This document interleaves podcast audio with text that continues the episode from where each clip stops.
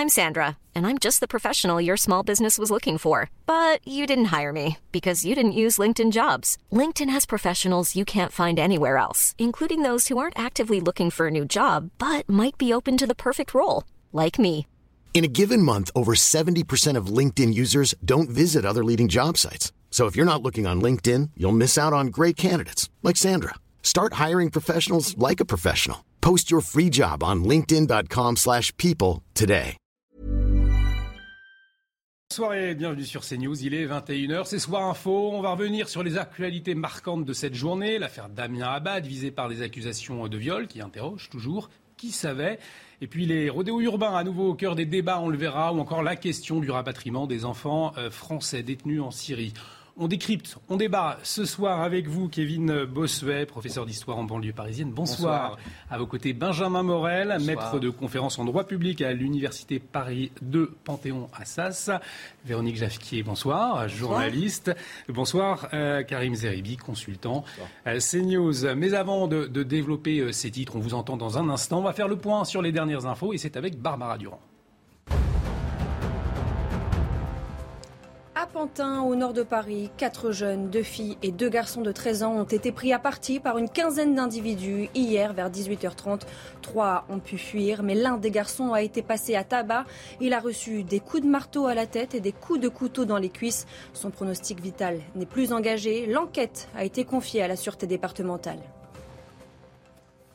Il s'agit euh, d'une raillerie, d'une boutade, d'une moquerie euh, qui a emmené en tout cas euh, ces jeunes à, être aussi violents. En tout cas, je pense qu'il n'y a pas de motif pouvant justifier un tel acharnement, une telle violence sur ce, jeune homme de 13 ans. Le jeune est parti avec une urgence vitale absolue, donc pronostic vital très très engagé.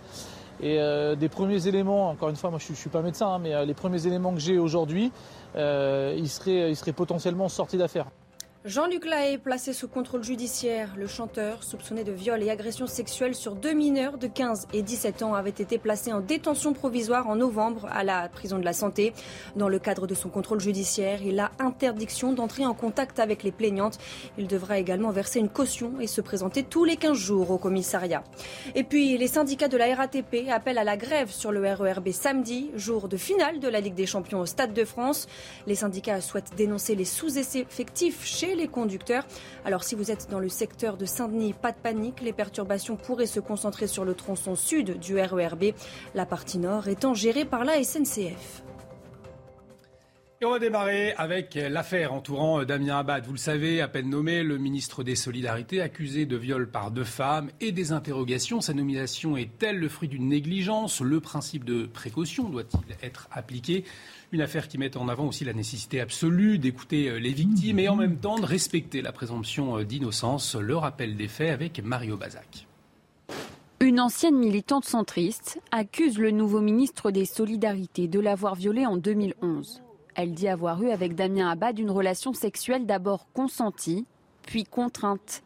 C'est ce que révèle le journal Mediapart. Cette femme a déposé une première plainte en 2012, classée sans suite, car elle n'a pas répondu aux convocations de la police. Cinq ans plus tard, elle dépose une deuxième plainte, elle aussi classée sans suite, cette fois après une enquête préliminaire, faute d'infraction suffisamment caractérisée. Concernant ces faits, la justice a donc été saisie, l'affaire est terminée. Une deuxième femme, anonyme elle, accuse également Damien Abad de l'avoir violée en 2010.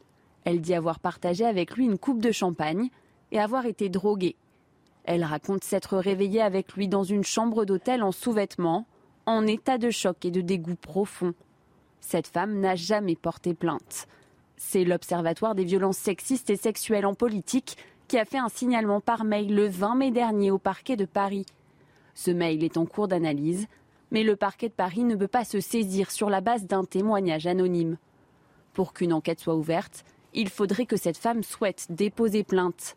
Pour l'instant, cette affaire n'est donc pas une affaire judiciaire. De son côté, Damien Abad conteste ces accusations. Alors, au premier tour de table, une question simple. Damien Abad, la démission est-elle inévitable selon vous? Karim.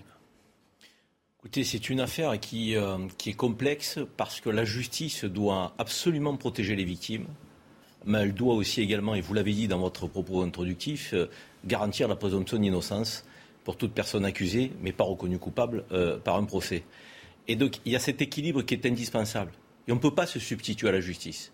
Donc on ne peut pas aujourd'hui jeter en pâture Damien Abad qui est présumé innocent. Et on ne peut pas ne pas entendre, prendre en considération les témoignages de la victime. En tout cas, la première victime, puisque la deuxième est anonyme. On a libéré la parole des femmes. C'est très bien. Il faut poursuivre dans ce sens. Mais on a libéré la parole des femmes pour qu'elles se rendent dans les commissariats et qu'elles s'expliquent dans les tribunaux. C'est ça la libération de la femme. C'est pas aller anonymement sur les réseaux sociaux ou jeter en pâture un nom en disant qu'un homme a violé sans que l'on sache qui, sans que l'on sache comment, sans que l'on sache quand. C'est pas possible. Je ne sais pas si on se rend compte quand même de la déflagration de, de notre société si on en reste là. Donc moi, je suis à 2000% protection des victimes, libération de la parole, accueil dans les commissariats, que la justice puisse à un moment donné même avoir des magistrats spécialisés. Mais la présomption d'innocence, elle doit être garantie. Ça veut dire, Véronique Jacquier, finalement, aujourd'hui, la justice, elle doit se ressaisir à nouveau de ce dossier pour faire la lumière le plus rapidement possible, finalement? Alors, a priori non, puisque classé deux fois sans suite, ça veut dire qu'un magistrat a pris une décision et que, visiblement, de toute façon, les faits n'étaient pas suffisants et pas suffisamment corroborés. Euh, je ne suis pas pour la démission de Damien Abad. Je crois qu'effectivement, euh, l'affaire est classée sans suite. Voilà, point barre. Après, on est dans une époque où, à partir du moment enfin, effectivement, pour aller plus loin que ce que dit euh, Karim Zeribi, euh, à ce moment-là, si vous affaiblissez ou si vous pensez que quelqu'un qui va euh, occuper un poste dans un gouvernement, vous avez du mal et que vous voulez qu'il rende des comptes, il faut qu'effectivement la plainte ne soit plus anonyme et il faut que vous ayez suffisamment de, de, matière pour le traîner au tribunal. Mais la plaignante, comme dans bien d'autres affaires que nous avons vues par le passé, alors, malgré sans doute la souffrance ressentie, hein, malgré évidemment toute, toute, une situation complexe que, que, nous ne sommes pas à même pleinement de juger, puisque nous ne sommes pas dans l'intimité de ces personnes, euh, bah, le, mal est fait, c'est-à-dire qu'il en restera toujours quelque chose pour Damien Abad, et euh, puisqu'elle sait qu'elle ne peut pas obtenir justice, puisqu'il y a classement sans suite, elle le traîne finalement devant le tribunal médiatique donc, quelque part, voilà, euh, elle le met sur la sellette. Moi, je, alors, on apprend, et on s'en doutait, que le gouvernement était au courant de, ces plaintes qui avaient visé Damien Abad. Moi, je trouve quelque part normal, je vais peut-être choquer certaines personnes, mais je trouve normal qu'on lui donner sa confiance, accorder sa confiance, que le Premier ministre et le Président de la République aient décidé de le maintenir à son poste. Même si effectivement le gouvernement affiche parmi ses priorités euh, la lutte contre les violences sexistes. Euh, euh, oui, mais pour ceux qui ont commis des violences. Mais pour ceux qui ont vraiment commis des violences. Et, au nom du principe bah de précaution ah non, mais attendez, alors le principe de précaution, plus personne n'est jamais nommé ministre, tout un chacun revoit notre vie et, on fonce dans un confessionnal. Enfin, on ne peut pas vivre avec une épée de Damoclès qui s'appelle le principe de précaution. Ça, ça veut dire s'empêcher de vivre, tout simplement. Benjamin Morel. Bah, avant, il y avait quelque chose d'assez simple qui s'appelait la jurisprudence baladure. C'est-à-dire que quand un ministre était mis en examen, il démissionnait. Or, aujourd'hui, on voit qu'il y a une forme de euh, perte, je dirais, des, euh, des repères. C'est-à-dire que. Oui, mais là, il n'y a pas de mise en examen. Il n'y a pas de mise en examen. Et donc, même sans mise en examen, même quand l'affaire a été classée sans suite, vous avez des demandes de démission. Il faut comprendre que, je rejoins tout à fait ce qui a été dit, il faut comprendre qu'on ouvre une forme de boîte de Pandore. Mmh. Parce que si, on, euh, si Damien Abad démissionne, je vois pas pourquoi Gérald Darmanin reste ah ministre. Hein, la, certes, été classé sans suite, mais même cas qu'Abad. Et donc, si demain, vous avez une démission de Abad et de Gérald Darmanin, quel est le suivant? Donc, il faut une forme de stabilité dans nos institutions. Est-ce que vraiment toute personne qui est, qui, euh, est incriminée doit démissionner Non, peut-être pas. Est-ce qu'on doit attendre la fin d'un procès qui peut durer dix ans? Non, peut-être pas non plus. La jurisprudence baladure sur la mise en examen avait, est profondément arbitraire, mais avait un avantage, c'est qu'elle donnait une ligne claire. Aujourd'hui, il n'y a plus de ligne claire. Donc soit vous avez le soutien du chef de l'État, Typiquement, vous avez aujourd'hui Éric Dupont-Moretti qui est mis en examen et qui reste à son poste. Pourquoi? Et de l'autre côté, eh bien, vous avez des gens comme François de Rugy, souvenez-vous, la, la, photo du homard, qui n'est pas mis en examen, qui a priori n'a rien commis, aucun fait délictuel et qui est contraint de démissionner. Donc si ce n'est que le fait du prince et ensuite la capacité de l'opposition de faire monter la mousse sur un sujet, on a vraiment quelque chose qui devient malsain. Donc, encore une fois, moi, je suis pour le retour à cette jurisprudence baladure. Avec la précision que quand tu es mis un examen, tu es tout de même présumé innocent. Oui, bien sûr, bien sûr, bien sûr, bien sûr, mais parce que ça, c'est un principe constitutionnel qui est bien bafoué. Oui, bien sûr, mais politiquement, parce que quelqu'un qui est euh, mis en examen, il est, présumé coupable. C'est ça la réalité. Mais, mais, politiquement, pour un gouvernement, on peut comprendre que ce soit difficile de tenir, donc il faut, on va dire, un juste milieu. En, tous les cas, c'est une affaire qui a obligé à la fois les, victimes euh, et euh, mais également également l'accusé présumé a dévoilé publiquement leur intimité, les deux. Damien Abad, qui est en situation de handicap, il en parlait peu, là il en, il en a parlé. il est aidé dans son quotidien par une auxiliaire de vie et elle a témoigné sur, sur CNews dans l'émission de Laurence Ferrari tout à l'heure. On l'écoute, vous réagissez ensuite. Il est dans la capacité de, de mettre une chemise, encore moins de la boutonner. Il n'est, c'est pas possible non plus de pouvoir mettre des chaussettes, euh, accrocher une ceinture, euh, fermer une, une braguette, euh, faire des lacets. Tout ça, ça lui est complètement impossible. Quand j'ai entendu les accusations portées sur Damien, de la façon dont je me suis occupée de lui pendant pas mal euh, d'années, euh, j'ai pas compris. Euh, après, loin, loin, loin de moi de remettre en cause les témoignages des jeunes femmes, mais euh, quand on, explique qu'une jeune femme a, bu une coupe de champagne au restaurant et qu'après elle s'est réveillée dans son lit, je me dis que c'est ubuesque dans la mesure où je vois pas comment Damien Abad aurait pu l'apporter. Euh, après, euh, je sais bien qu'on peut faire euh, plein de choses quand on, je sais pas, mais mais c'était pas concevable de la façon dont je le connais. Voilà, l'ancienne aide-soignante hein, de, Damien Abad. On vous a pas encore entendu, euh, Kevin Bossuet, votre sentiment après euh, avoir entendu euh, les paroles de l'ancienne aide-soignante de Damien Abad? Mais Écoutez, moi, ça me met très mal à l'aise. Je n'ai pas envie de connaître l'intimité de Damien Abad. Est-ce que vous vous rendez compte qu'on est obligé de subir ce genre de témoignage pour essayer d'innocenter Damien Abad? Il y a une réalité.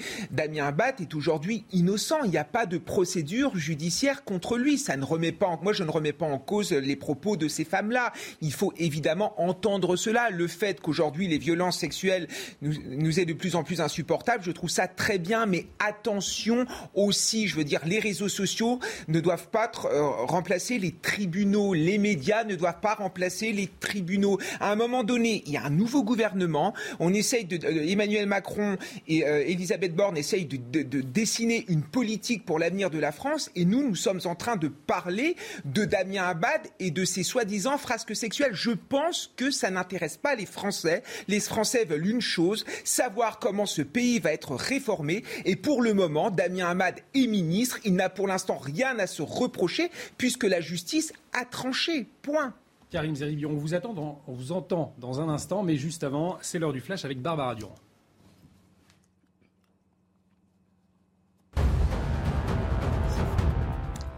Face au cas de variole du singe, la Haute Autorité de Santé recommande de vacciner les cas contacts. Cela concerne les professionnels de santé exposés aux malades ainsi que tous les adultes cas contacts. La vaccination doit se faire avec le vaccin contre la variole de troisième génération uniquement. La Haute Autorité de Santé recommande également d'administrer ce vaccin dans les quatre jours après le contact à risque. Le président de l'Organisation mondiale de la santé reconduit pour cinq ans. Les Jeux étaient quasiment faits avant le vote à bulletin secret lors de l'Assemblée mondiale qui se tenait à Genève. Le docteur Tedros, de 57 ans, était le seul candidat en lice. Son visage a été rendu familier dans le monde entier avec la lutte contre la pandémie de Covid-19. Et puis, l'Union européenne peut-elle se mettre d'accord au sujet d'un embargo sur le pétrole russe? Pour le Premier ministre hongrois Viktor Orban, c'est très peu probable.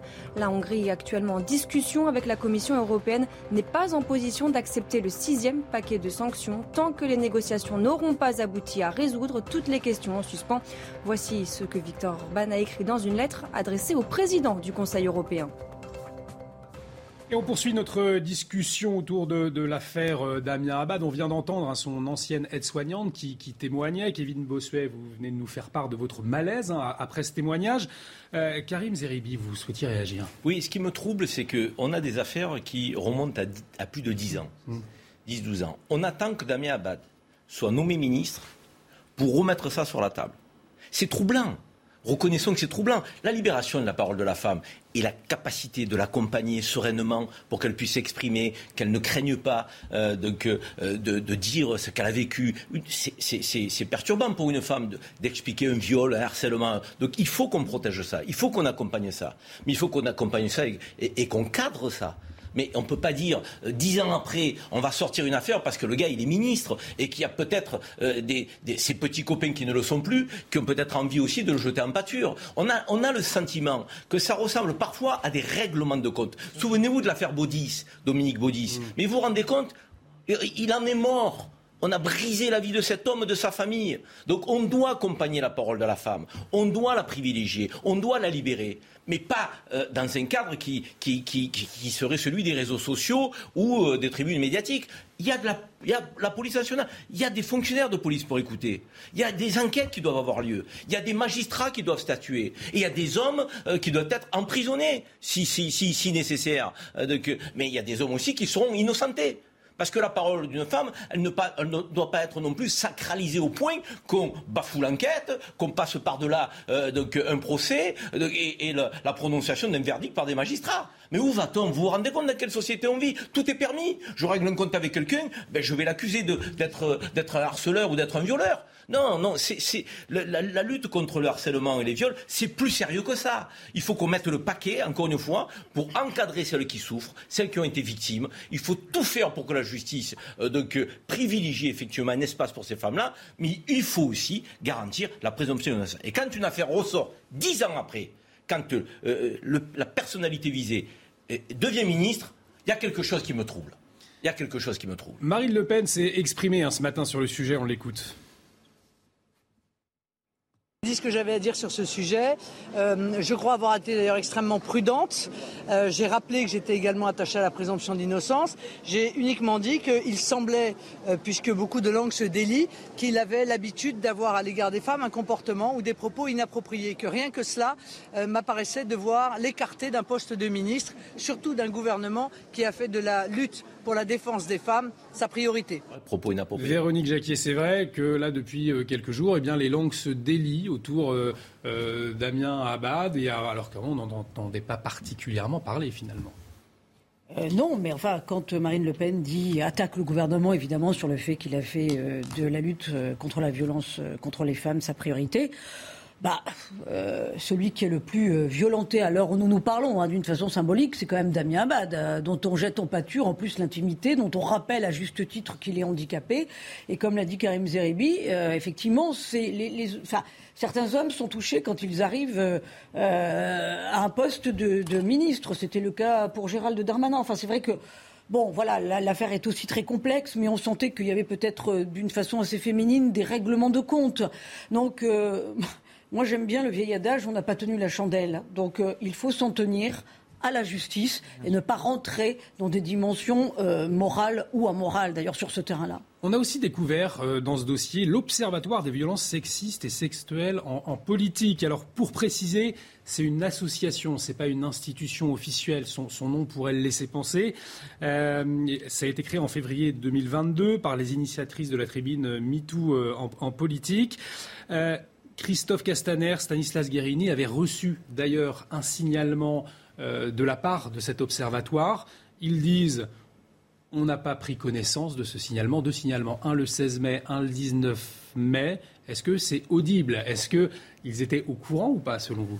Si vous voulez, alors ce type d'association est tout à fait essentiel parce que vous avez un milieu qui est un milieu de pouvoir dans la politique et donc on sait qu'un certain nombre d'abus peuvent avoir lieu. Donc que vous ayez une organisation qui soit là pour accompagner les femmes, les aider à parler et ensuite éventuellement avertir qui la justice, qui les partis politiques, c'est extrêmement bien. Après, euh, moi, je, si on s'en tient au dossier tel qu'il est, c'est-à-dire des plaintes qui ont été classées sans suite il y a plusieurs années, euh, vous pouvez difficilement, en tant que parti politique, en tenir compte pour écarter un potentiel mmh. ministre. Donc, euh, si vous voulez, là-dessus, il y a un biais de perception. Et par rapport à ce que disait Marine Le Pen, la presse est dans son rôle lorsqu'elle révèle de tels faits s'ils sont passés sous les radars, etc. La justice est essentiellement dans son rôle lorsqu'elle juge de tels faits c'est pas un opposant politique, qu'il soit de droite, de gauche, et rien qu'importe, apporter un jugement sur ce type de fait. Donc là, je pense que l'ensemble du monde politique, parce que très clairement, l'ensemble du monde politique a des casseroles, l'ensemble du monde politique gagnerait à être prudent et à être digne et à ne pas commenter cette affaire. On va dire que quand il était président du groupe LR, on n'en parlait pas. C'est ça. Et ça remonte à 2010. De 2017 à 2022, il a été président du groupe LR. C'est pas un petit groupe parlementaire. On n'en a pas parlé. Ça n'intéressait personne. Donc ni ça les sent médias, la vengeance, ni- finalement. ni- mais c'est non. Je, Non, c'est parce que vous je le sais dites. pas parce Ouais. que nous ne le savons pas. Hmm. Il faut raison garder. Nous n'avons pas les éléments. Est-il coupable Est-il innocent Est-elle victime Est- Mais justement, ça n'est pas à nous. faut- Nous ne non, pouvons mais- pas faire un procès euh, médiatique. Nous devons être prudents. Nous devons accompagner la parole de la femme. Nous devons préserver la présomption d'innocence. Nous devons laisser nos institutions. C'est ça la République. Police, justice, travailler sereinement sur cette affaire. Il y a quelque chose, mais il y a quelque chose qui est difficile à, doser, c'est la notion d'emprise. Ça, c'est vrai que depuis l'ère MeToo, euh, cette notion d'emprise est quand même euh, maintenant euh, sur la table, Euh, et, et- et notamment quand ça concerne des hommes de pouvoir. Où commence l'emprise, où est-ce qu'elle s'arrête, quand est-ce que la femme est consentante, quand est-ce qu'elle ne l'est pas. Voilà, mais là encore, on est entre grandes personnes et entre en- adultes, en priori, a priori consentants. C'est compliqué ces affaires-là. On va juste écouter Mathilde Viau, euh, cofondatrice de l'Observatoire des violences sexistes et sexuelles sur cette affaire. Le précédent mandat de Macron a commencé avec une mise en cause de euh, François Bayrou pour euh, emploi fictif. Il a démissionné. Il n'y avait pas de mise en examen, il n'y avait pas de, de fait supplémentaire de la justice. Euh, François de Rugy, il a été mis en cause pour quatre homards, il a démissionné. Ça veut dire qu'en réalité, des accusations de viol sont moins graves que quatre homards. Allez, pour euh, clore ce sujet, des accusations de viol moins graves que 4, quatre homards. C'est le constat que vous faites. Mais on, a ouvert une boîte de Pandore avec de Rugy, encore une fois. Là, on a, mis les- on a mis le doigt dans l'engrenage et on va avoir beaucoup de mal à en sortir. Oui, non, mais j'ai presque envie de dire, pour répondre au propos de la jeune femme, tout ce qui est excessif est insignifiant. Enfin, on ne peut pas comparer des, des- des histoires de mœurs avec une histoire de homard où on sait très bien que, que M. de Rugy a, a payé finalement le symbole d'une espèce d'aristocratie parlementaire. euh, voilà.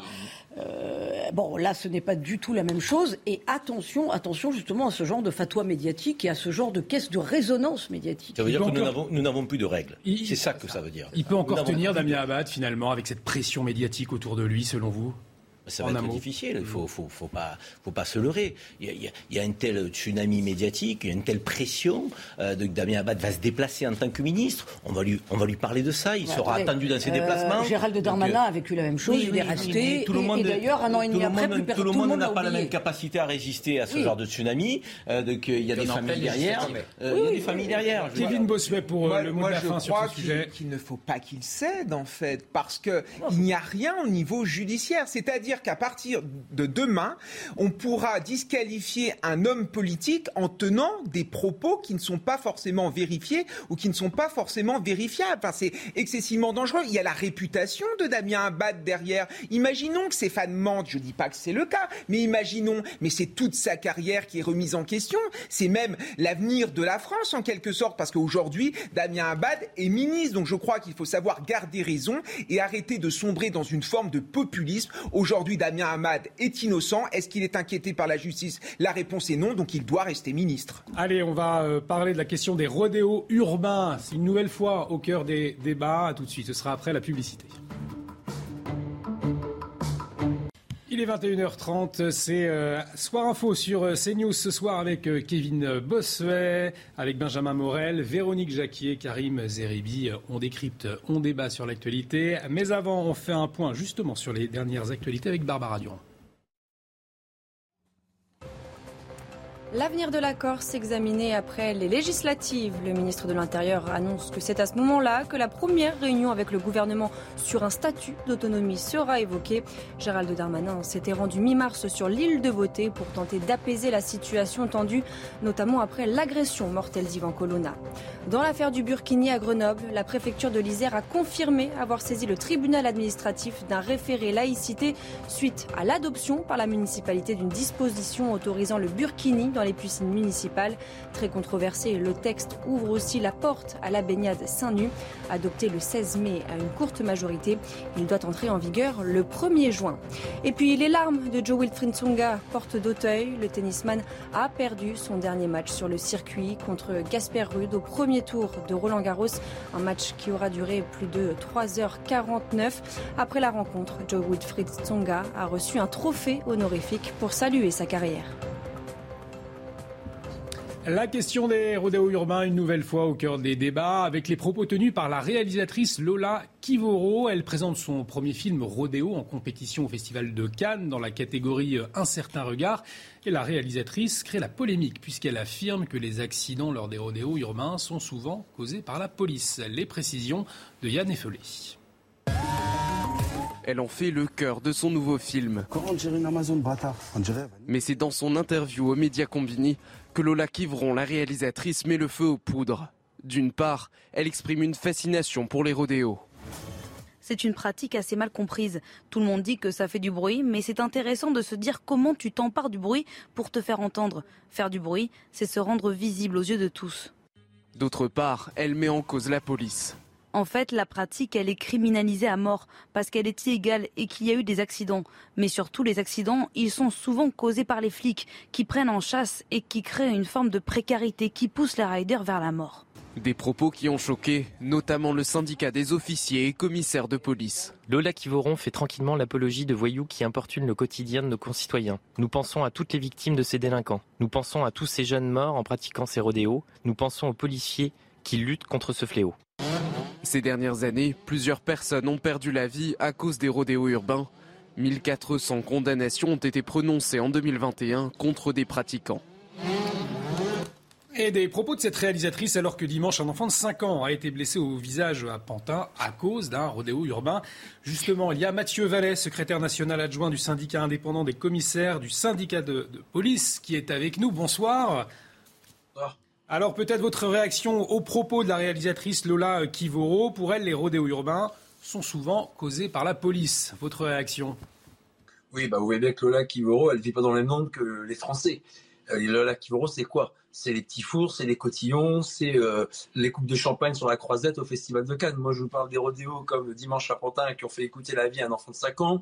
C'est le rodéo qui ont coûté déjà la vie à une femme de 20 ans sur Amiens. On voit bien qu'aujourd'hui, les rodéos, avec les trafics de stupéfiants et les occupations de viol, c'est ce qui pourrit le quotidien des gens, des petites gens, des vrais gens dont je viens, dont beaucoup de Français viennent et qui se reconnaissent pas ni dans le film, ni dans les propos euh, caricaturaux de cette réalisatrice. En fait, chacun son combat. Lola Kivoro, elle aime, elle aime les voyous, elle les adule, elle les soutient, elle les met même en avant dans son film. Moi, j'aime la police, j'aime les policiers, j'aime ceux qui nous protègent, et moi, je suis derrière ceux qui, en réalité, empêchent ces voyous de pourrir le quotidien des gens. C'est ça la réaction ce soir. Bon, on est, vous savez, dans ce discours ultra-minoritaire des extrêmes gauches, de l'ultra-gauche, de toute cette frange minoritaire de la population qui, en fait, déteste la police et qui lui mettent sous le dos tous les mots. Et puis, bah, je comprends bien que cette dame, en fait, elle est partie prenante de la jet set. Moi, je viens d'un milieu populaire. Et en fait, je sais que le problème des gens dans ces quartiers, c'est pas la police, c'est les voyous. Donc, en fait, j'attends que finalement, au Festival de Cannes, on puisse primer le film Bac Nord et le récompenser, qu'on puisse primer le film Novembre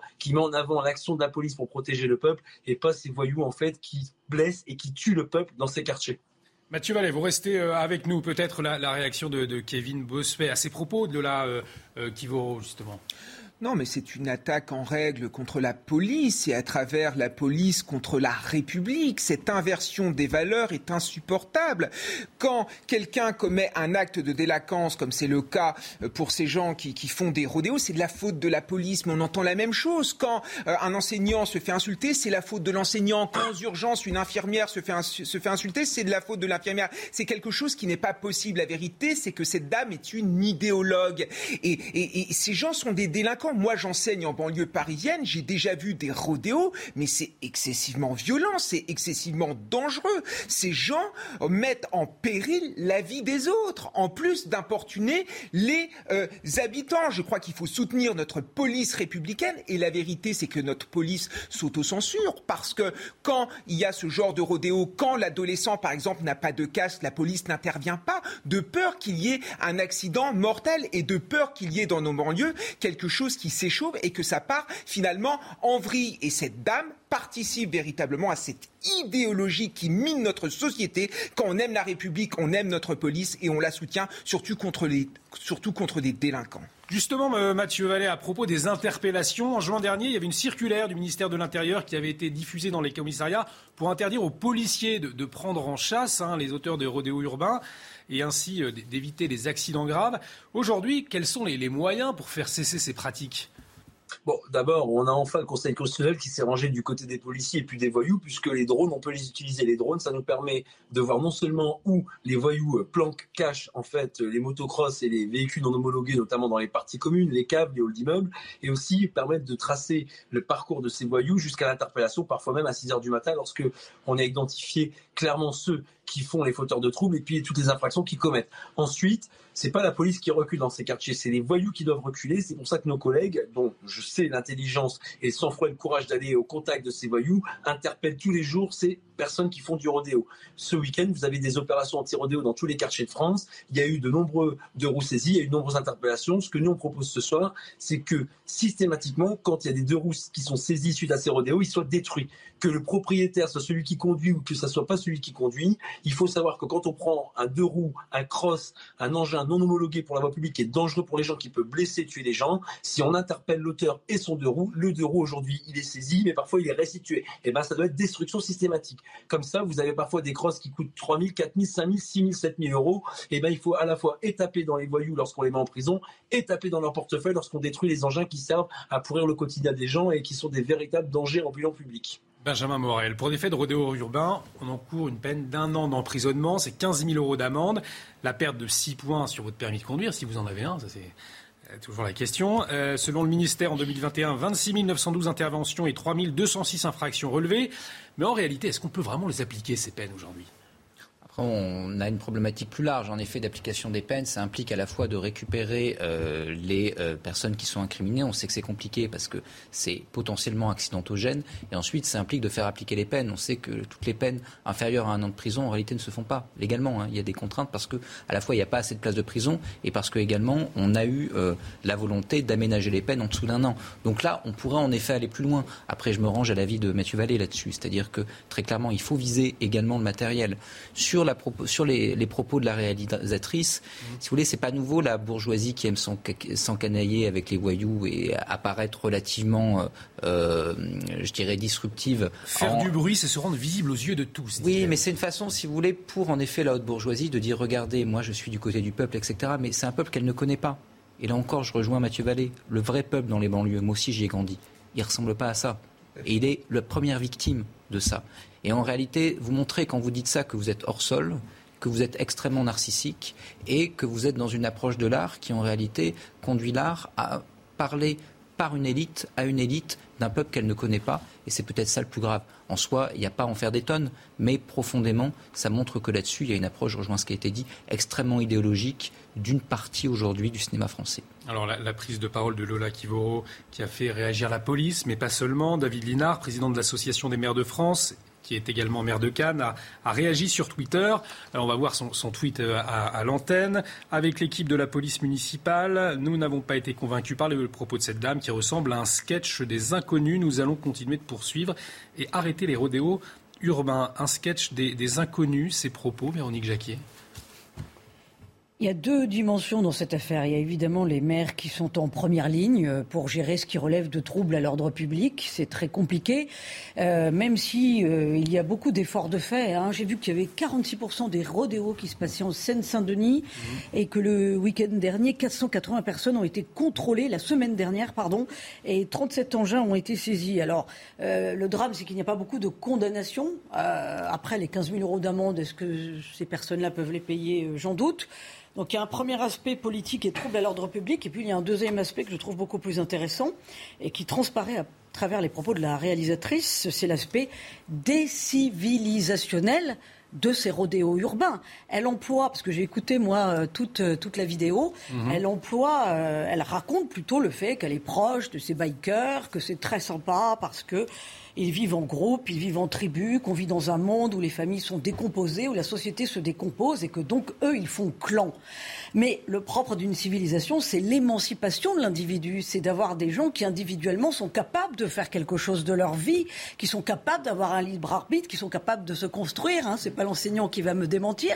Et là, on a au contraire une logique de tribu, quelque chose d'extrêmement primaire tout simplement pour marquer un territoire. Je pense que la République française devrait penser le problème comme cela, c'est-à-dire comment on reconquiert ces territoires avec des gens qui nous font en permanence la nique, passez-moi l'expression. Voilà, le sujet, il est là. Mais c'est grave parce qu'il y a vraiment un processus de décivilisation. Et puis, l'autre sujet qui se pose derrière, c'est l'employabilité de ces jeunes. Enfin, ils sont complètement désœuvrés où ils vivent de choses pas franchement très honnêtes.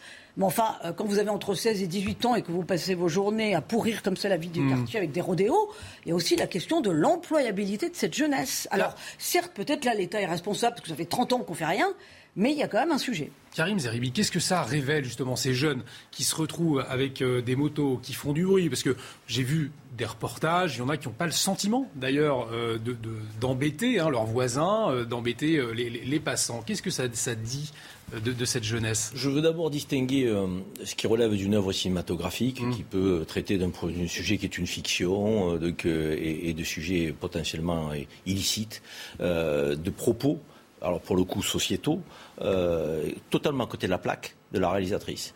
Euh, je pense qu'elle devrait se cantonner à exercer son art, le cinéma, donc, euh, et, et ne pas intervenir dans le débat public, parce que son intervention est, est complètement en décalage avec la réalité. C'est pas le rôle d'un réalisateur de cinéma C'est le rôle s'il est en prise avec les réalités du terrain. Alors, pour le coup, il peut dire, voilà, j'ai traité d'une œuvre cinématographique qui est en, en prise avec ce, ce que nous vivons dans la société. On peut avoir aussi des films qui ont euh, cette connotation-là. Ça n'est pas le cas. Euh, là, elle le traite d'un propos qu'elle ne maîtrise pas. Effectivement, c'est plutôt le propos d'une bourgeoise qui parle d'un sujet euh, qu'elle ne, qu'elle ne connaît pas en réalité. Euh, qui sont les premières victimes Ça a été dit par mes collègues, mais mieux vaut le rappeler parce que souvent on pointe les habitants des quartiers populaires comme étant toujours les potentiels délinquants euh, ou fardeaux de la société. L'immense majorité veut trouver sa place, veut lever ses enfants dans la tranquillité, veut aller à l'école, à l'université, au lycée professionnel, faire du sport, donc tranquillement, trouver leur place dans la société. Et vous avez donc des groupes qui euh, leur pourrissent la vie.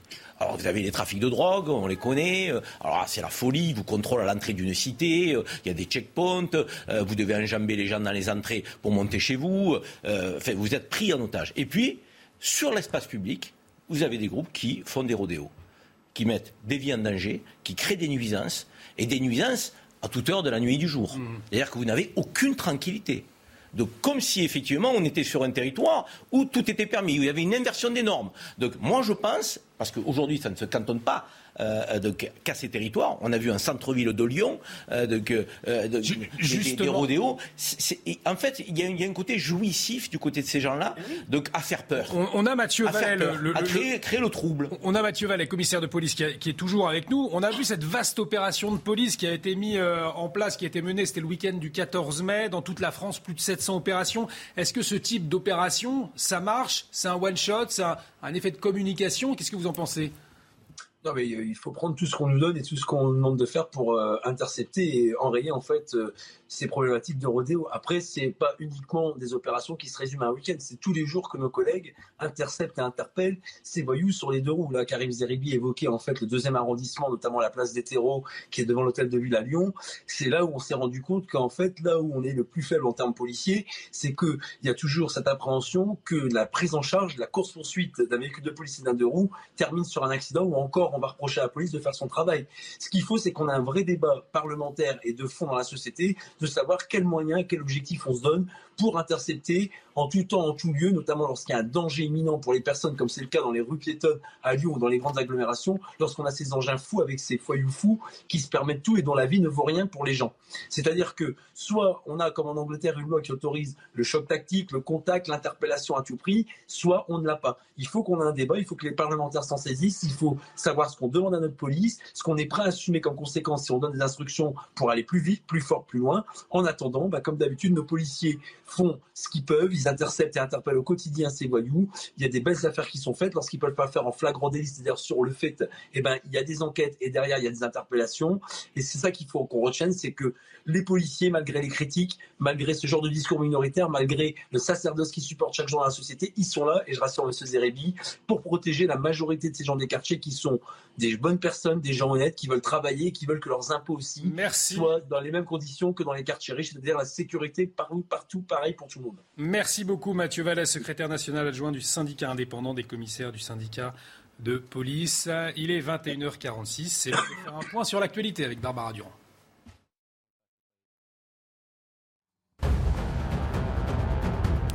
Nouveau rebondissement dans l'affaire McKinsey. Le siège français du cabinet de conseil américain a été perquisitionné ce mardi. Les entités françaises du cabinet sont soupçonnées de blanchiment de fraude fiscale. La mise en place d'un montage fiscal leur aurait permis de ne pas verser d'impôts sur les sociétés entre 2011 et 2020. Les résidus de pesticides chimiques sont en hausse sur les fruits vendus dans l'Union européenne, une augmentation entre 2011 et 2019, et ce alors que les États membres auraient dû en limiter l'utilisation. L'étude basée sur l'analyse de près de 97 000 échantillons de fruits frais affirme que 29% étaient contaminés contre 18% en 2011. Et puis, opération policière sanglante au Brésil. 11 personnes ont été tuées ce mardi dans une favela au nord de Rio de Janeiro. Parmi les victimes, dix criminels présumés et une habitante tuée par une balle perdue. L'opération était prévue depuis plusieurs semaines. On va parler d'un sujet euh, délicat dans quelques minutes, celui de la question du rapatriement des enfants de djihadistes avec Kevin euh, Bossuet, Benjamin Morel, Véronique Jacquier, Karim Zeribi. On revient à tout de suite sur CNews ce soir. Il est 21h52, de retour sur le plateau de Soir Info ce soir avec Kevin Bossuet, Benjamin Morel, Véronique Jacqui et Karim euh, Zeribi. On va dans un instant euh, parler de cette délicate question, de la question euh, du rapatriement des enfants djihadistes. Mais avant, on poursuit hein, notre débat sur le, les rodéos. On le disait, cette réalisatrice, Lola Kivoro, pour qui les rodéos urbains, les accidents lors des rodéos urbains sont souvent causés par la police, alors que dimanche, un enfant de 5 ans à Pantin a été blessé au visage à cause d'un rodéo urbain justement. Euh, Karim Zeribi, ça souligne aussi un problème au niveau de la justice. Bien évidemment, euh, ces faits délictueux euh, peuvent être traqués par la police nationale, par la police républicaine, mais s'il n'y a pas de réponse judiciaire derrière, digne de ce nom, pédagogique, pertinente, effective, alors, excusez-moi l'expression, on pissera dans un violon. Donc on, mettra du bleu sur la voie publique, on les occupera, très bien, mais derrière, si la sanction donc euh, mmh. euh, n'est pas effective, quelque part, euh, je dirais que notre processus, il est inachevé. Or, aujourd'hui, on a deux problèmes. On a un problème qui est celui des mineurs, les peines que vous évoquez ne sont pas. Elles sont inapplicables finalement. applicables pour les mineurs. On ne va pas leur faire payer une amende. Souvent, ils sont issus de, familles qui ne sont pas solvables. Eux-mêmes donc n'ont aucune rentrée financière. La prison, les un an ne seront jamais effectués. Et, et, du coup, vous vous retrouvez face à une forme d'impunité qui n'est pas acceptable. Et pour les majeurs, à l'identique. Euh, je veux dire, la prison, encore une fois, on l'a dit sous un an. Et, c'est vrai qu'on est en, surpopulation carcérale, euh, mais derrière, il faut apporter une réponse. Une réponse, de mon point de vue, les centres d'éducation renforcés pour les mineurs. Il faut les éloigner des quartiers, les mineurs qui créent des troubles, parce que ce sont des mauvais leaders. Il y a des, gamins, des adolescents qui veulent s'en sortir et qui sont des suiveurs. Et il faut effectivement que nous ayons des, leaders positifs. Tous ceux qui créent le trouble, qui sont dans le trafic, qui sont dans, les agressions, qui sont dans les, nuisances, il faut les éloigner. Et les éloigner, ça veut dire centre d'éducation enfantine, il y en a 50 en France. On a 100 départements. On n'en a même pas un par département. Et, et j'en termine sur les majeurs. Sur les majeurs, pour moi, il faut taper au portefeuille taper au portefeuille, ils touchent des revenus sociaux, les majeurs. Donc, euh, ils touchent des revenus sociaux. S'ils travaillent, il faut les taper dans le salaire, mais il faut qu'il y ait une sanction. Véronique Jacquier, vous n'avez pas l'air convaincu. convaincu. Moi, jamais convaincu. plus loin que Karim Zeribi, c'est-à-dire que je pense que les parents d'enfants mineurs, il faut les taper au portefeuille, il faut les rendre responsables des ah, exactions de leur gamin. C'est compliqué. non, mais quoi C'est doctrinal, ça. Bah, non, mais non, c'est pas si compliqué T'as des, mamans toutes seules qui ont des enfants, il a 15 ans, il commande dans la maison. Tu fais comment Tu fais comment bah, C'est idéologique ton truc. C'est pas réalisable. En tout cas, tu vas pénaliser une maman qui élève un enfant de 15 ans toute seule, qui fait deux têtes de plus qu'elle C'est pas sérieux ce que tu dis, c'est pas sérieux. Bah, en tout cas, il faut commencer par quelque chose. Il faut le rééduquer un centre d'éducation renforcé. Non, mais peut-être que la maman comprendra, si on commence à toucher au portefeuille alors qu'elle n'a pas grand-chose, j'en conviens, qu'il faut peut-être qu'elle demande de l'aide et qu'elle se responsabilise par rapport à son enfant. Maintenant, quand on est dans un climat, entre guillemets, euh, un peu anxiogène dans lesquels peuvent vivre certaines familles, c'est sûr que ce n'est pas facile d'en sortir. Donc là, on touche aussi à un problème étatique et, social. J'en conviens. Il n'y a pas que la dimension, euh, on tape au portefeuille et on fait du mal. Euh, maintenant, on peut aussi repenser la prison en France, hein, comme on a été capable de le faire aux Pays-Bas en inventant la prison pour des peines courtes. Maintenant, il y a un autre problème qui se greffe là-dessus. C'est qu'en règle générale, quand ces gens-là vont faire de la prison mineure ou majeure, ils vont faire une peine de prison, ils en ressortent avec une médaille, ils sont encore plus le cahier du quartier et ils recommencent. Voilà. Donc c'est compliqué. Il y a aussi cette question de, l'utilisation des drones. C'est beaucoup demandé euh, par les policiers. C'est un dispositif qui est validé par la loi sécurité globale. Hein. C'était, euh, promulgué en mai 2021. Ça a fait d'ailleurs euh, polémique et débat. plutôt que de déployer des effectifs humains, justement, cette idée d'avoir d'avoir l'utilisation des drones à disposition pour les, policiers, c'est quelque chose qui pourrait fonctionner? Oui, ça peut aider à suivre en réalité, parce qu'on a beaucoup en fait de... Comme vous ne pouvez pas réellement interpeller quelqu'un qui est à moto, on sait que la grande difficulté, eh c'est justement, une fois que vous avez identifié le rodéo, d'arriver à attraper les personnes qui euh, étaient dans ce rodéo. Donc là, en effet, le drone peut aider, peut être un instrument. Mais je rejoins sinon en grande partie ce qui a été dit, c'est-à-dire que, vous savez, tout notre système des peines est basé sur la théorie d'un philosophe qui s'appelle Beccaria. Et que dit Beccaria? Il dit l'important, c'est pas la hauteur de la, sanction. L'important, c'est pas de condamner à mort toute personne qui a volé une orange. L'important, c'est la certitude de la, sanction. Et pour les mineurs, je rajouterais la promptitude. C'est-à-dire que lorsque vous avez deux ans de latence entre le moment où vous êtes attrapé et le moment où vous recevez une peine, pour un mineur, c'est pas audible il n'y a pas vraiment de sanction. Il y a une décorrélation entre le moment de la sanction et le moment où elle est appliquée. Donc il faut une justice qui aille vite pour les mineurs, même si la sanction n'est pas immense, mais qu'au moins elle ait lieu et qu'elle ait lieu rapidement pour arriver ensuite à sortir d'un sentiment d'impunité. Et pour les majeurs, il faut en effet une peine de prison symbolique, peut-être quelques jours, mais malgré tout, il faut qu'il y ait une sanction réelle. Parce que si construire des places alors. Hein. Il faut construire des places. Aujourd'hui, plus d'argent dans la justice et plus d'argent dans la construction de places de prison, c'est l'une des façons malheureusement qu'on a de s'en sortir. Kevin Bossuet, vous qui êtes au contact de ces jeunes finalement, vous êtes, euh, je le rappelle, professeur d'histoire en, en banlieue parisienne, c'est quoi la solution justement face à ces rodéos? Il faut les punir, il faut taper fort, bah, je crois qu'il faut faire des exemples, tout simplement, parce que ces gens font euh, des rodéos en toute impunité et donnent un très mauvais exemple aux autres. Parce que la vérité, c'est que ces gens qui agissent ainsi sont une minorité dans nos banlieues. Les, gamins dans les banlieues sont des gamins formidables qui veulent réussir par et grâce à l'école de la République et qui condamnent ce genre de choses. De même, on a toujours tendance à opposer les jeunes des banlieues à la police. Mais moi, je vois en face de moi des élèves qui aiment la police, qui prennent conscience que la police est là pour les protéger. Et quand je vois cette réalisatrice qui a une vision complètement erronée de ce qu'est un jeune des banlieues, moi, ça me met hors de moi. Enfin, l'extrême gauche instrumentalise les jeunes des banlieues à des fins, euh, à des fins politiques. Par exemple, Tahabouaf. Enfin, la LFI a présenté Tahabouaf comme l'incarnation sociologique de ce qu'est un jeune des banlieues. Mais heureusement que nos jeunes ne ressemblent pas tous à Tahabouaf et aiment les valeurs de la République. Ça, c'est quelque chose d'essentiel. Et j'aimerais dire aussi quelque chose sur euh, les sanctions pour les parents. Moi, je suis pour une sanction financière vis-à-vis des parents qui ne jouent pas leur rôle. Il ne s'agit pas, évidemment, de punir les mamans qui travaillent de nuit, par exemple, ou les mamans seules qui ont du mal à s'en sortir et qui ont du mal à s'occuper de leurs enfants, mais de punir les parents qui sont dans une forme de démission parentale parce qu'ils ont des droits. Tous ces gens ont des droits, par exemple. Les aider non, mais tous ces gens ont des droits à percevoir, par exemple, des allocations. Mais hmm. qui dit droit dit aussi devoir. Et le devoir, c'est de bien s'occuper de ses enfants. Et à un moment donné, je peux vous dire que si on tape au portefeuille, ça va être très, très, très efficace. ces injonctions, il faut qu'elles soient cadrées. Sinon, on se fait plaisir taper au portefeuille les parents. Encore une fois, chaque cas est particulier. je le disais tout à l'heure. Une maman qui élève son enfant seul, qui a 15 ou 16 ans, euh, et, qui, euh, qui, dit, qui, commande carrément à la, maison, c'est pour ça que. C'est pour ça. Non, mais on va pas ne faites pas. Où sont les pères s'interroge Il y a beaucoup de familles Il y a beaucoup de familles monoparentales. Évidemment, ne sois pas hors sol comme la réalisatrice. Il faut où sont les pères? Ah ben moi, je suis. Tu te reposeras sur le terrain pour le coup. Alors justement, tu te tu te poseras la question. Non, mais il y a des familles où les parents font tout ce qu'ils peuvent et les enfants sont délinquants. Vous allez taper les parents et, et, le gamin, moi je vous dis que si on ne remet pas en place ce que j'appelle moi les maisons de redressement, j'ai pas peur des termes, donc éloigner de certains gamins délinquants des quartiers pour les rééduquer parce qu'ils sont pas foutus à 13, 14, 15 ans, mais il faut les remettre sur le droit chemin.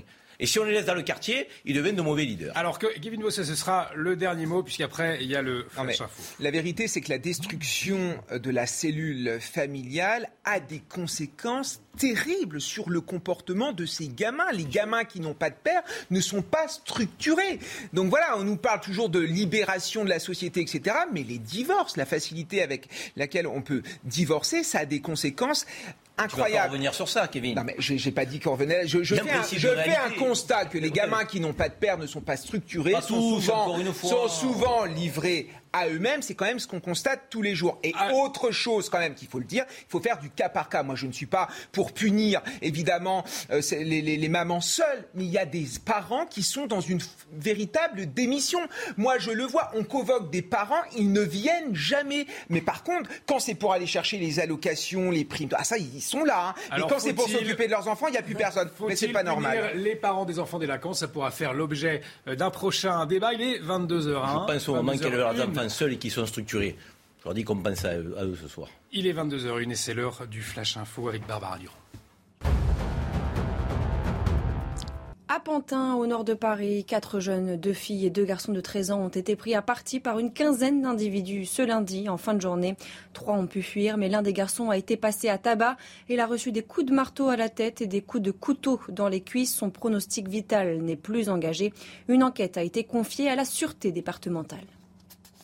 L'enquête déterminera par la suite s'il s'agit euh, d'une raillerie, d'une boutade, d'une moquerie euh, qui a emmené en tout cas euh, ces jeunes à, être aussi violents. En tout cas, je pense qu'il n'y a pas de motif pouvant justifier un tel acharnement, une telle violence sur ce, jeune homme de 13 ans. Le jeune est parti avec une urgence vitale absolue, donc pronostic vital très très engagé. Et des premiers éléments, encore une fois, moi je ne suis, pas médecin, hein, mais les premiers éléments que j'ai aujourd'hui, il serait potentiellement sorti d'affaire. Au volant, les franciliens sont de très mauvais élèves. Ce sont même les champions de l'incivilité. En France, 65% des automobilistes déclarent avoir déjà insulté un autre conducteur. Résultat d'un nouveau barème Ipsos de la Fondation Vinci Autoroute. Les explications signées Mathilde Moreau des conducteurs pas toujours très prudents sur le périphérique parisien. Et ça se confirme dans le dernier baromètre Ipsos pour la Fondation Vinci Autoroute. Les franciliens sont les champions des mauvaises habitudes au volant ce matin, certains le reconnaissent. Euh, oui, je râle, mais j'essaie de râler tout seul. C'est les gens qui crient, qui mettent les mains, les doigts d'honneur et tout ça. Quoi. Donc, euh, on a l'habitude maintenant. C'est le klaxon et euh, les nerfs et les gestes, voilà. Les conducteurs d'Île-de-France sont suivis de près par les automobilistes de l'Occitanie, les rois du klaxon, et de la région Auvergne-Rhône-Alpes, les premiers à injurier au volant. Plus globalement, les mauvais comportements en voiture augmentent de nouveau en France après avoir diminué pendant la crise sanitaire et les confinements. 65% des Français déclarent avoir déjà insulté un autre conducteur. Près des trois quarts indiquent utiliser leur téléphone au volant. Malgré ces mauvais résultats, ils sont tout de même 97% à donner une évaluation positive à leur conduite. Et puis le Français Nathan Paulin rentre dans l'histoire. Il a battu le record du monde de la plus longue traversée sur un fil, près de 2200 mètres, un spectacle perché à 95 mètres de haut, avec pour décor le Mont Saint-Michel. Et on va à présent se pencher euh, sur la question délicate du rapatriement des enfants de djihadistes, toujours retenus dans les camps. Plusieurs associations comme la Ligue des droits de l'homme ou encore Amnesty International en appellent au gouvernement français pour elles, ces enfants sont doublement victimes des choix de leurs parents d'abord et puis de l'abandon de leur pays ensuite. Alors combien d'enfants sont concernés? Les précisions avec Sophia Doley. C'est dans des camps comme celui-ci au nord-est de la Syrie que 200 enfants de djihadistes français sont retenus, depuis près de 5 ans parfois. Les associations dénoncent notamment les conditions dans lesquelles ils vivent, mais pour certains, les rapatrier serait trop risqué. Souvent, euh, le phénomène de la contamination djihadiste et encore plus généralement islamiste est un phénomène familial. Un moment ou un autre, il est très difficile d'empêcher que le jeune se retrouve dans, dans sa famille. Le gouvernement français dit appliquer une politique du cas par cas concernant la prise en charge des enfants et de leurs mères, contrairement à ce que font d'autres pays européens. L'Allemagne, la Belgique, la Suède qui ont rapatrié tous leurs enfants qui sont actuellement détenus dans des conditions absolument épouvantables. Ça serait ne serait-ce que pour euh, honorer notre signature internationale, la Convention de Genève des droits de l'enfant. Ces enfants n'ont pas de responsabilité, il faut les rapatrier. Depuis 2019, plus d'une trentaine d'enfants ont été rapatriés sur le sol français. Les associations demandent à être reçus par le président de la République. Alors Paris qui refuse donc euh, sa doctrine de cas par cas concernant cette prise en charge des enfants euh, et des femmes des anciens combattants de l'organisation État islamique. contrairement, on vient de l'entendre, à, plusieurs de ses voisins européens. Est-ce que la, France, elle devrait, selon vous, revoir cette politique de cas par cas aujourd'hui? Moi, je crois que Georges Fenech a, tout dit dans son reportage. Euh, euh, nous avons signé euh, une convention des droits de l'enfant qui nous engage. Nous avons des voisins qui mettent en place une politique et on a un peu de recul avec ce qui est mis en place il faut les accueillir, mais ensuite, derrière, c'est l'accompagnement qu'on va mettre euh, derrière cet accueil. Il ne s'agit pas d'accueillir des enfants euh, qui, ont été peut-être perturbés euh, et les lâcher comme ça dans la nature sans les accompagner. S'ils sont au nombre de 200 sur le territoire national, on doit être capable à un moment donné de pouvoir les accueillir et, d'opérer à cet accompagnement quand même. Nous sommes la France. la France d'ailleurs qui avait été épinglée hein, le 24 février par le comité des, droits de l'enfant de, de l'ONU, Vernick Jacquier. Euh, alors, évidemment, il y a d'un côté euh, les droits des, enfants qu'il faut respecter. Il y a de l'autre le fait qu'effectivement, si vous avez des parents criminels et traîtres à la nation, ça ne fait pas pour autant de vous un criminel et un traître à la nation. Alors, je suis partagée parce que je laisserai euh, les mères là-bas, alors que je suis moi-même mère, hein, mais je rapatrierai les enfants. Je pense qu'il faut les désolidariser peut-être des mères parce qu'elles sont éminemment toxiques. La preuve, la preuve, elles, ont emmené les enfants dans cette, terrible aventure. Euh, ça ne veut pas dire que pour autant on ne traiterait pas le cas des mères par ailleurs plus tard. Mais c'est vrai que là, ça fait quand même maintenant euh, euh, plusieurs mois que, que, ces enfants vivent dans des conditions abominables, que leur équilibre psychique est gravement, gravement atteint. Forcément, ils sont dans des conditions épouvantables, avec, avec donc des mères souvent toxiques, pas toujours, mais enfin. Donc ils vivent un enfer. Et il faut effectivement les rapatrier. Maintenant, il faut être en capacité. Ils ne sont pas très nombreux. Hein, je crois que ça concernerait à peine 200 enfants.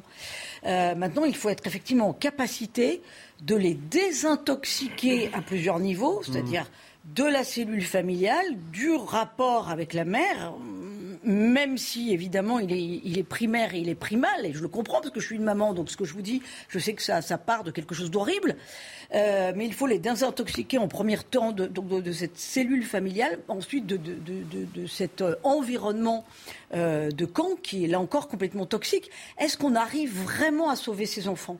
Je crois que si leur famille en France euh, tient la route et est de, de, ce climat djihadiste, on peut arriver à quelque chose. Je crois que certains enfants sont déjà suivis, mais les psychologues disent que, c'est incroyablement difficile de les, de les ancrer dans notre réalité.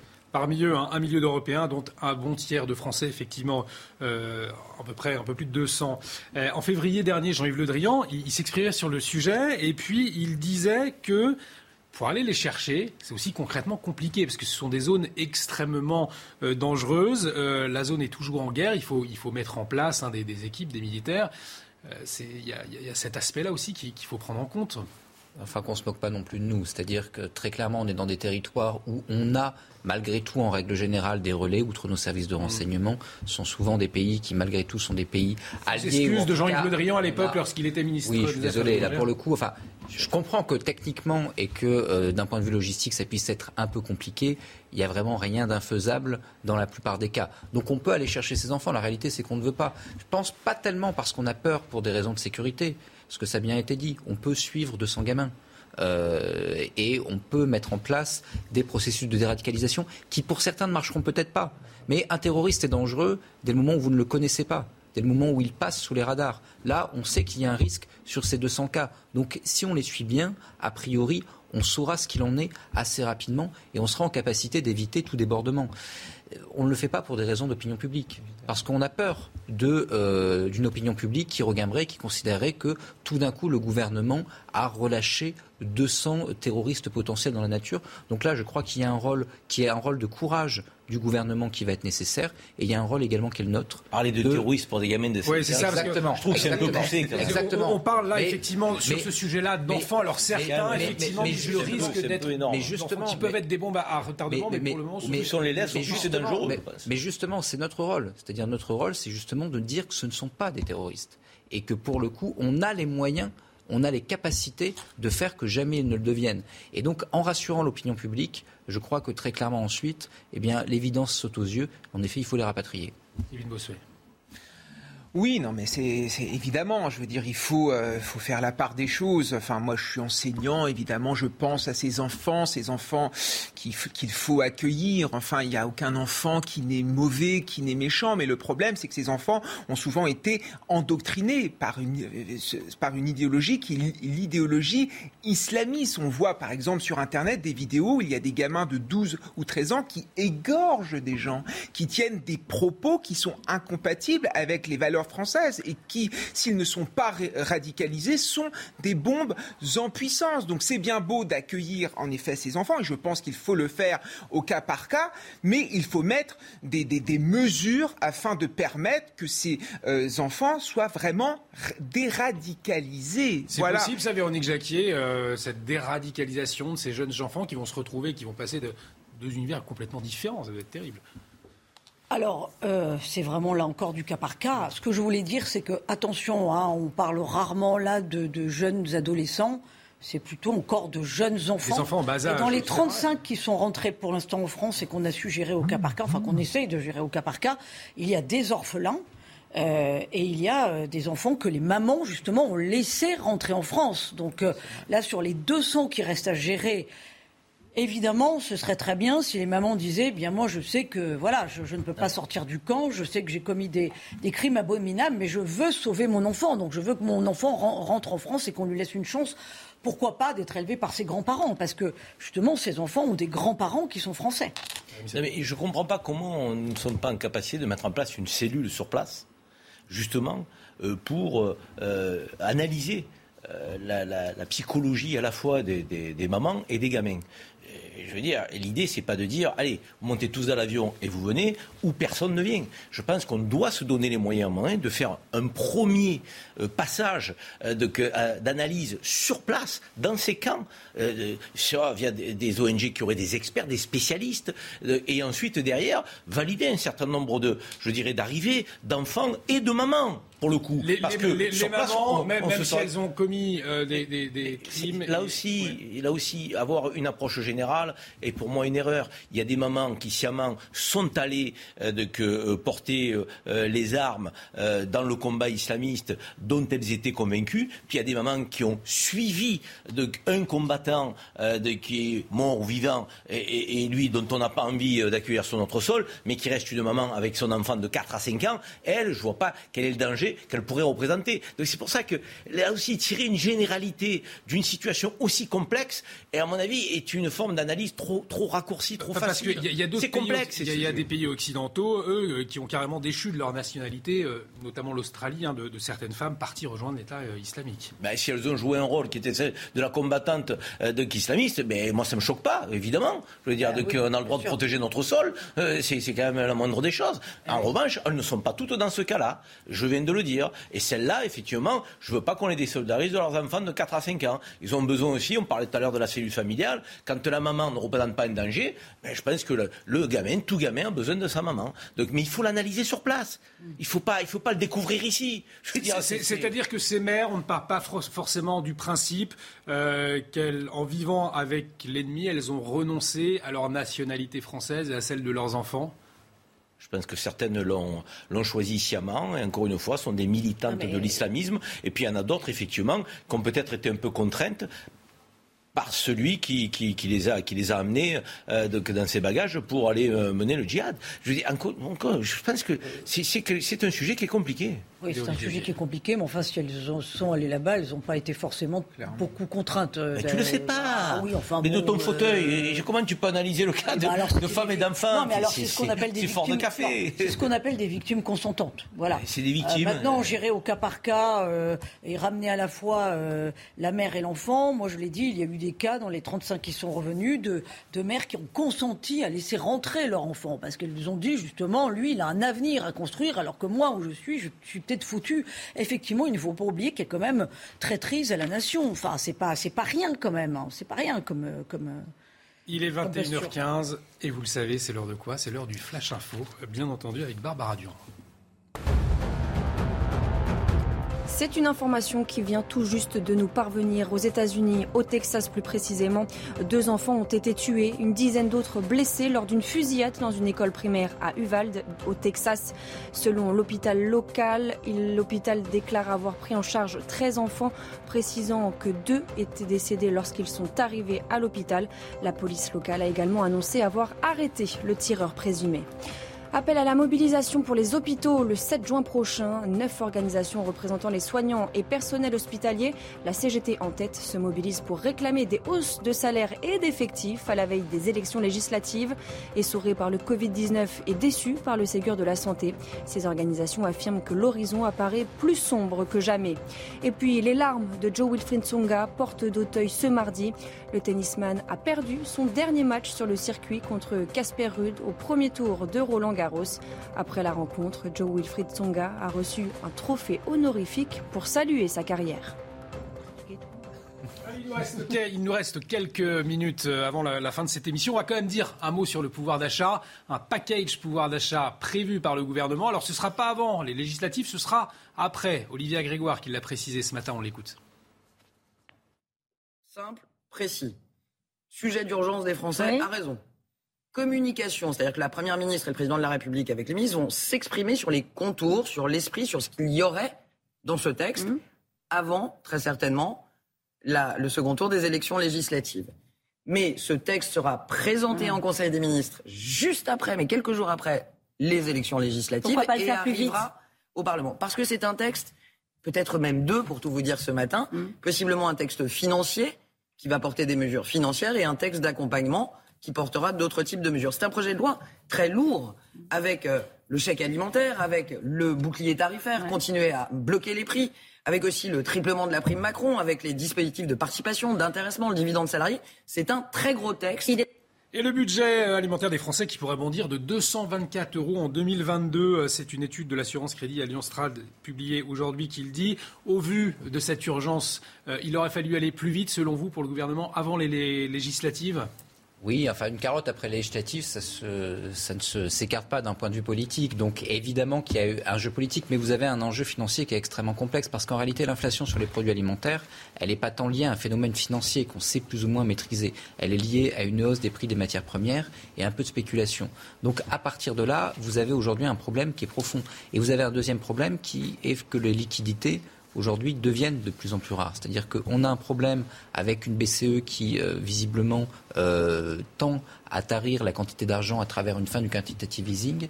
On a des taux qui remontent et on a un ministre des Finances allemand qui est en train de froncer les sourcils. Donc à terme, la possibilité de mener de telles politiques sur le long terme risque d'être assez contraint. Et pour le gouvernement, il faut faire vite et probablement pas longtemps. Bruno Le Maire qui en appelle aussi aux, entreprises.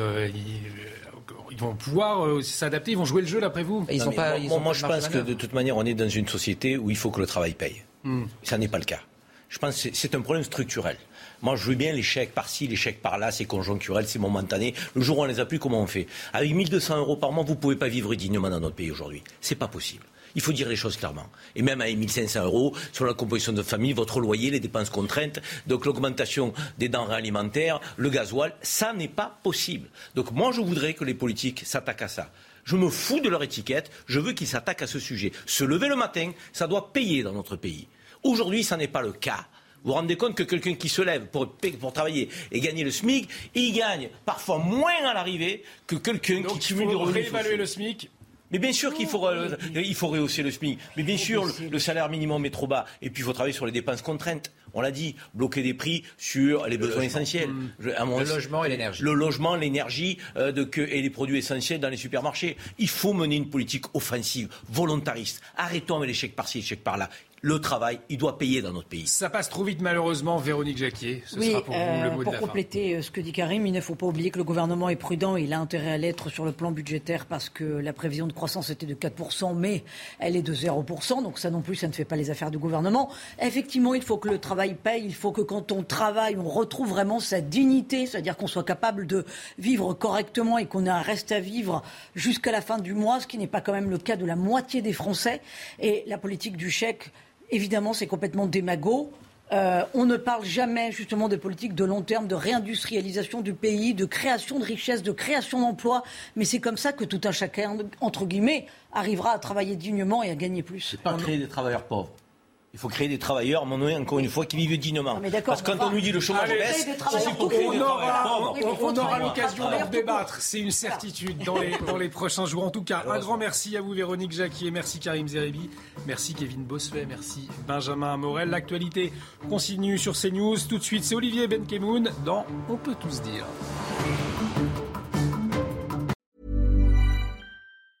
Mom deserves the best, and there's no better place to shop for Mother's Day than Whole Foods Market. They're your destination for unbeatable savings, from premium gifts to show-stopping flowers and irresistible desserts. Start by saving 33% with Prime on all body care and candles. Then get a 15-stem bunch of tulips for just $9.99 each with Prime. Round out Mom's menu with festive rosé, irresistible berry chantilly cake, and more special treats. Come celebrate Mother's Day at Whole Foods Market.